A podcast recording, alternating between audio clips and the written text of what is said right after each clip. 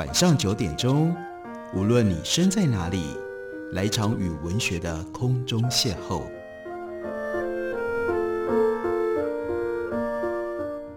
杨照谈书，邀您一同遨游文学世界，认识古今中外的经典之作。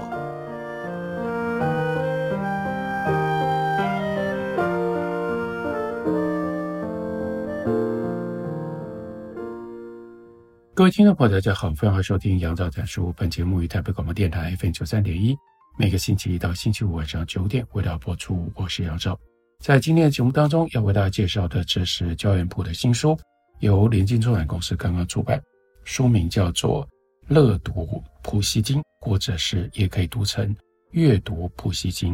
阅读普希金，主要是因为我们很容易以为就是单纯的阅读，并不是的，因为这本书。他要讲的是音乐当中的普希金，这是一本非常特别的书，因为书里面另外附了一张 CD。这本来是从一场音乐会而变成了一个录音的计划，然后焦恩普针对这个录音的计划，另外写了这样的一本书。那关于这个 CD 音乐的部分，就请大家，如果你能够买书找到了这个书，你就能够听到这些美好的音乐。不过书的本身也值得介绍，因为这是一个非常难得的，在中文世界里面用音乐的角度切入，帮我们介绍俄罗斯这一位关键重要、开启近代俄罗斯文学的重要的作家普希金。普希金到底是谁？他跟十九世纪俄罗斯的音乐到底有什么样的关系呢？焦元溥一开头就用非常夸张的语言说：“欣赏十九世纪俄国音乐。”也就是欣赏普希金。写完了这句话之后，他修正了一下，他说：“当然，我夸张了，并不是说俄罗斯作曲家只能够以普希金来入乐。像柴可夫斯基的名作当中，也有但丁、拜伦、莎士比亚、拉赫曼尼诺夫的作品里面，也可以找得到歌德、爱伦坡和拉莫托夫这些人的作品。”他说：“可是这个夸张也不过分。”倘若欣赏柴可夫斯基和拉赫曼尼诺夫他们两个人的所有的作品，不但会发现以普希金创作为题材的乐曲，普希金还跟他们最重要的、最关键、最流行的作品有关系，而且不只是柴可夫斯基和拉赫曼尼诺夫，包括像穆索斯基、林姆斯基、高萨可夫也是这样的作曲家，被誉为俄罗斯音乐之父和普希金。处在同一个时代的，另外这个比较早的格林卡，在他的歌剧跟歌曲当中，当然也都可以看得到普希金的身影。到了二十世纪，虽然斯特拉文斯基、普罗高菲夫以及肖斯塔科维奇这三大巨匠都不像前辈那么样的频繁使用普希金的创作，或许是因为多数普希金的经典都被写过了，但是呢，也还是可以看到相关的作品。回过头来说，欣赏普希金，也就是欣赏俄罗斯的音乐。这当然听起来也蛮夸张的。毕竟普希金大部分的杰作都有俄罗斯的作曲家把它谱成了相关的作品，还多为旷世的经典。如果熟悉了普希金，就等于看歌剧不需要多查剧情，听歌曲也不用死盯着歌词，这不是事倍功半的事情吗？更何况，如果能够对照的欣赏，听音乐家如何从普希金的文字去驰骋想象，那我们当然就能够有更多的感触，也能够有更深的体会。俄罗斯著名作曲家当中，当然也有作品跟普希金完全无关的例外，例如说 Scriabin，但那是因为 Scriabin 几乎只写钢琴相关的创作。整体来看，普希金始终稳居俄罗斯作曲家灵感来源的第一名。我们不只能够欣赏文学的普希金，我们也能够欣赏音乐的普希金。这当然就是这本书来历的最重要一个历史的背景。那大家熟悉认识普希金吗？你知道普希金是谁呢？在欣赏作品之前，让我们先来认识这位文学家。他出生在。一七九九年五月二十六号，这是俄历，也就是俄罗斯当时所使用的东正教的历法。那如果依照西元的历法的话，应该是六月六号出生的。他的父亲这边是俄罗斯的古老的贵族，在母亲那边呢也是贵族，而且还带有非洲的血统。他在法文的环境当中成长，因为那是俄罗斯彼得大帝改革的重要的时期。那个时候，所有的一切向法国看齐，所以俄罗斯的贵族都要学法文。他就在这样的一个法文的环境当中，也在深进了西欧文化的情况底下长大。他八岁的时候就用法文写小型的戏剧跟诗歌。他十二岁进入到当时刚创建的彼得堡沙皇村贵族中学。他对于这个学校的认同，甚至胜过于自己的家。他在这里度过了快乐丰富的少年时期，在校的时候他就已经开始写诗。一八一四年，他有作品刊载在《欧洲导报》。在毕业之前，他就已经加入了当时著名的阿兹玛斯文学社团。一八一五年，普希金在初级结业考试当中，在宋诗名家德扎文的面前朗诵自己的作品，竟然让这样的一个名家。听到热泪盈眶。一八一七年，他完成了学业之后，因为贵族的身份，他就变成了外交部的文官。但是他并没有去任职，在彼得堡继续他的浪游，同时呢，嬉戏探索情爱。在他这个时候所写的诗里面，充满了自由主义的色彩。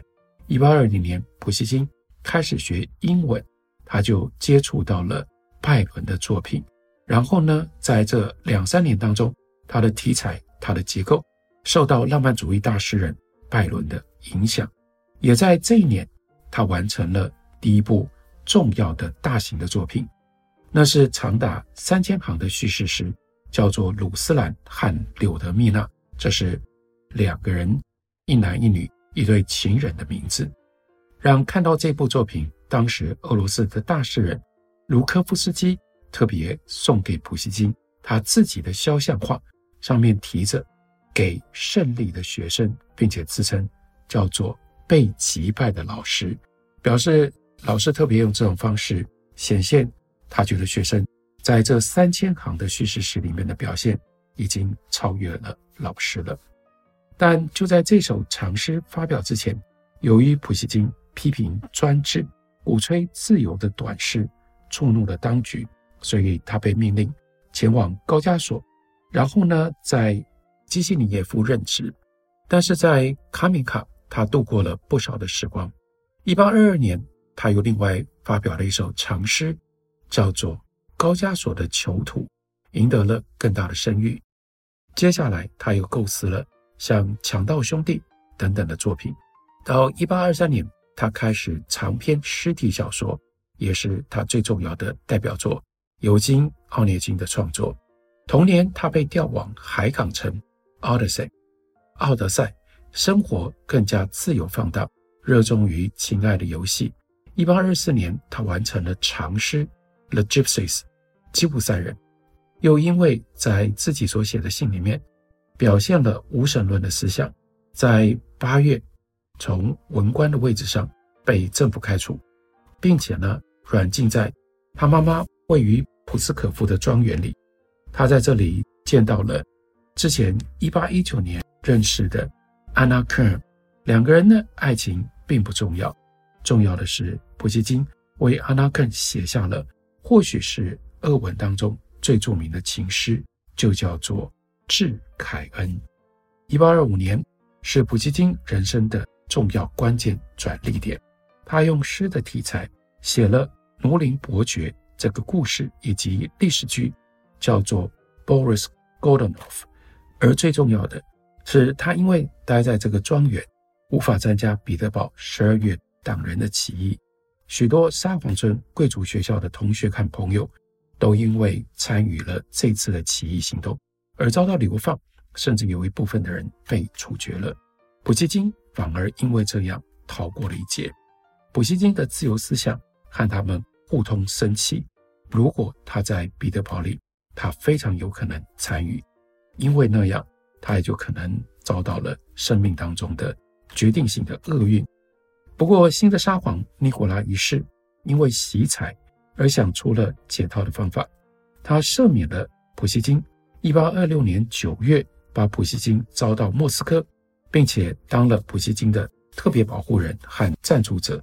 这一方面就用官方的力量、皇室的力量监视普希金，命令他出版的作品都要得到当局审查通过；另外一方面，也让普希金至少在感情上难以轻举妄动。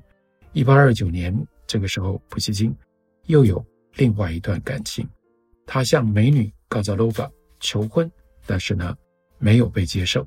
之后，他突然前往高加索参加对土耳其的战争，因此受到了严厉的谴责。之后，他几次试图要出国，但都没有被尼古拉一世允许。一八三零年，他再度跟冈泽洛娃求婚，这一次得到了结果。但婚前因为躲避疫情，他在乡间专心写作。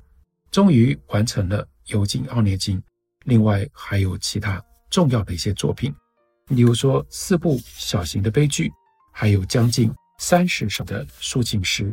这是他人生在文学创作上产量最为丰硕的时光。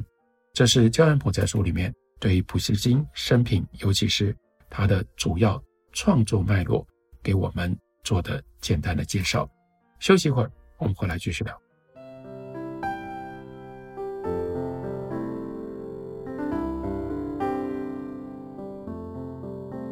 听见台北的声音，拥有颗热情的心，有爱与梦想的电台，台北广播 FM 九三点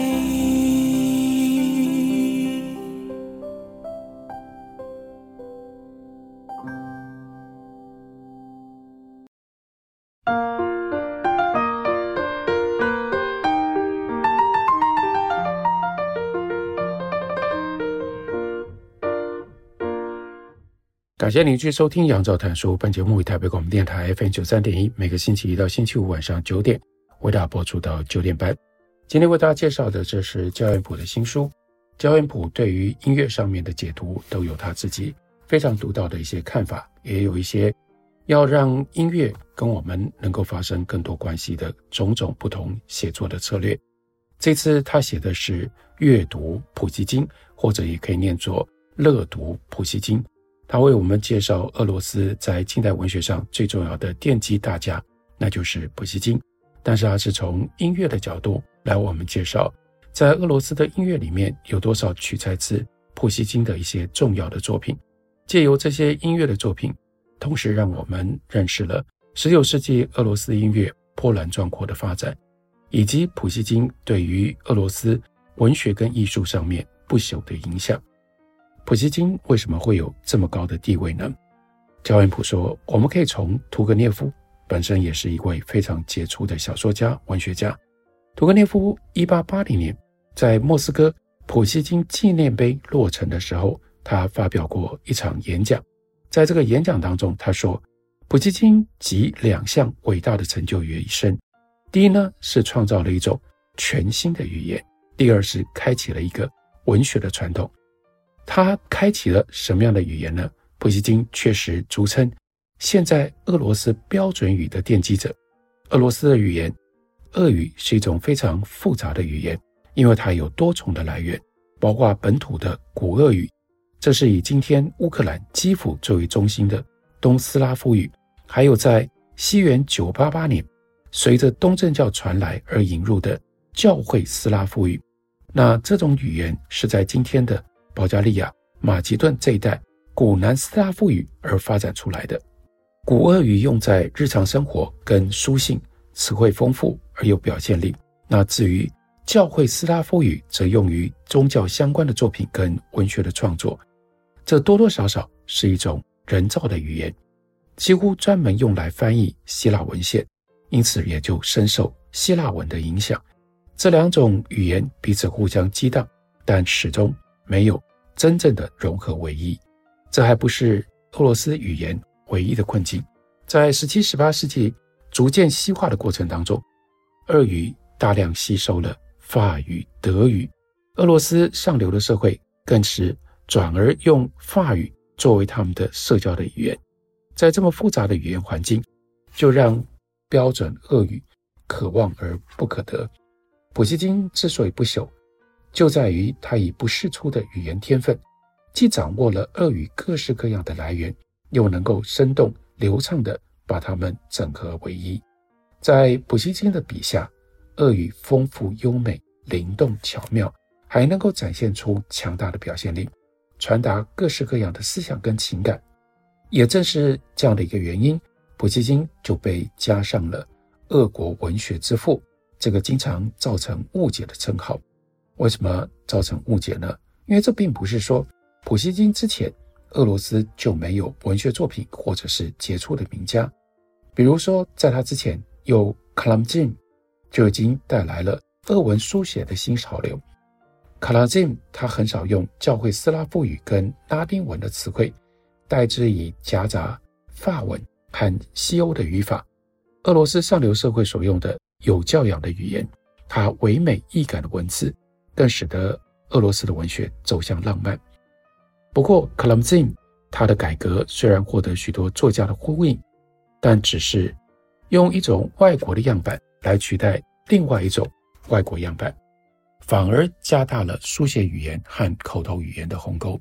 相形之下，俄文到普希金笔下，才算真正发挥了语言的艺术的潜能，成为之后俄罗斯作家和知识分子他们写作的典范，确立了俄罗斯标准语。屠格涅夫对于普希金的另外一项称赞，就在于他创造了一个文学的传统。因为普希金在各种文类都有杰出的表现，诗啦、戏剧、小说、书信都有非凡的成就跟魅力。讲到诗，那普希金尤其是成就非凡。普希金成熟期的创作，俗称无人可及。首先，普希金是形式专家。他娴熟之前各种不同诗，诗的形式、诗的格律，没有他不擅长的风格，也没有能够难得倒他的形式。但这只是基础。普希金最惊人的地方，在于他神乎其技的用字，看来平易近人，听来轻盈爽朗，音调、节奏、意义、内涵，在他急工劲巧的匠心手艺底下，还能够行云流水。展现语言的至高的魅力，即使完全不会俄文，透过网络上的朗读影片，也能够体会普希金他的诗作里面那种声响结构的奇妙。艺术上一旦能够掌握各种不同的格式，接下来就可以随心所欲穿梭其间，无入而不自得。在台湾著名的俄罗斯文学专家欧因西教授，他就曾经指出，普希金可以用。热烈激昂的韵律写一项冷静凄婉的挽诗，也可以用淡漠的韵格写燃烧的恋情。各种文学对他而言已经失去了界限，再没有第二个诗人能够把炙热的、善变的、深沉的、痛苦的或快乐的爱情经验那么直接地表达出来，却同时保存形式的古典和细致。的确，普希金虽然浪漫。但他仍然根植于古典主义，他的诗以精确节制的用字遣词塑造了形象，而不是依赖意象跟比喻，也没有同一时期西欧浪漫主义盛行的那种返回自然的主张。事实上，不只是他，整个俄罗斯诗的黄金时代作品都是如此。而普希金以绝妙想象和创造的禀赋，再加上古典形式和浪漫情感的调和。乐观、冷静，而且具备有逻辑性的笔调，开创出平实亲切、沉积斐然的诗的艺术。俄罗斯人本来就特别热爱诗，普希金则被誉为叫做俄罗斯诗歌的太阳。他的作品家喻户晓，光芒耀眼，直到今日。然而，正因为普希金最伟大的成就在于诗，特别是神妙的用词跟音韵。也就使得他的艺术注定无法为非俄语的读者能够充分的体会。毕竟，越是讲究形式、格律和押韵的诗歌，也就越难忠实的可以翻译成为另外一种语言。而普希金也把这种特色运用到他的非诗歌的创作，随处都可以看得到绝妙的精确跟平衡。光是如何表现俄语那像波浪起伏、像山峦绵延的音韵，那就已经是难中之难了。即使不管押韵跟格律，单就选字，一个字来自于教会斯拉夫语、俄罗斯口语或者是法语，都有微妙但重要的不同的意义。这也是普希金他的文学作品里面的一大特色。具有多语天分的文学大师 Nabokov，他本身是俄罗斯人，俄语是他的母语，但他的英文也写得好得不得了。纳博科夫谈到了普希金的文体，他认为普希金结合了所有从德杂文，如科夫斯基、卡拉姆辛，一直到诗人巴鸠斯卡夫以及寓言作家克雷洛夫等等这些人作品当中所学到的元素。哪一些元素呢？第一，仍然存在于教会斯拉夫语的形式以及惯用语当中的诗意和抽象的特色。第二，丰富而自然的法语的词汇；第三，他所处的环境当中的各种不同的俗语；第四，风格化的流行说话的方法。他能够鲜活运用低、中、高各种不同阶层的恶语，可以刻意的仿古，也能够为浪漫主义添入讽刺的灵光。这最后的一项，值得我们特别放在心上。普希金的讽刺。信手拈来又无所不在，这应该是源自于他的天性，好像他不讽刺，他就不畅快。在这一点上，焦元溥特别把普希金拿来跟奥斯卡·华尔相比，对他们来说都是没有什么不能言喻的。虽然普希金如果真的要挖苦，那可就直接也辛辣多了。然而普希金的许多的嘲弄。其实展现在风格的细仿，这不一定容易察觉，特别是在翻译的时候，很容易就失去了这种味道。他的戏仿也展现在角色扮演，作品像是他的化妆舞会，他有的时候正话反说，有的时候反话正说。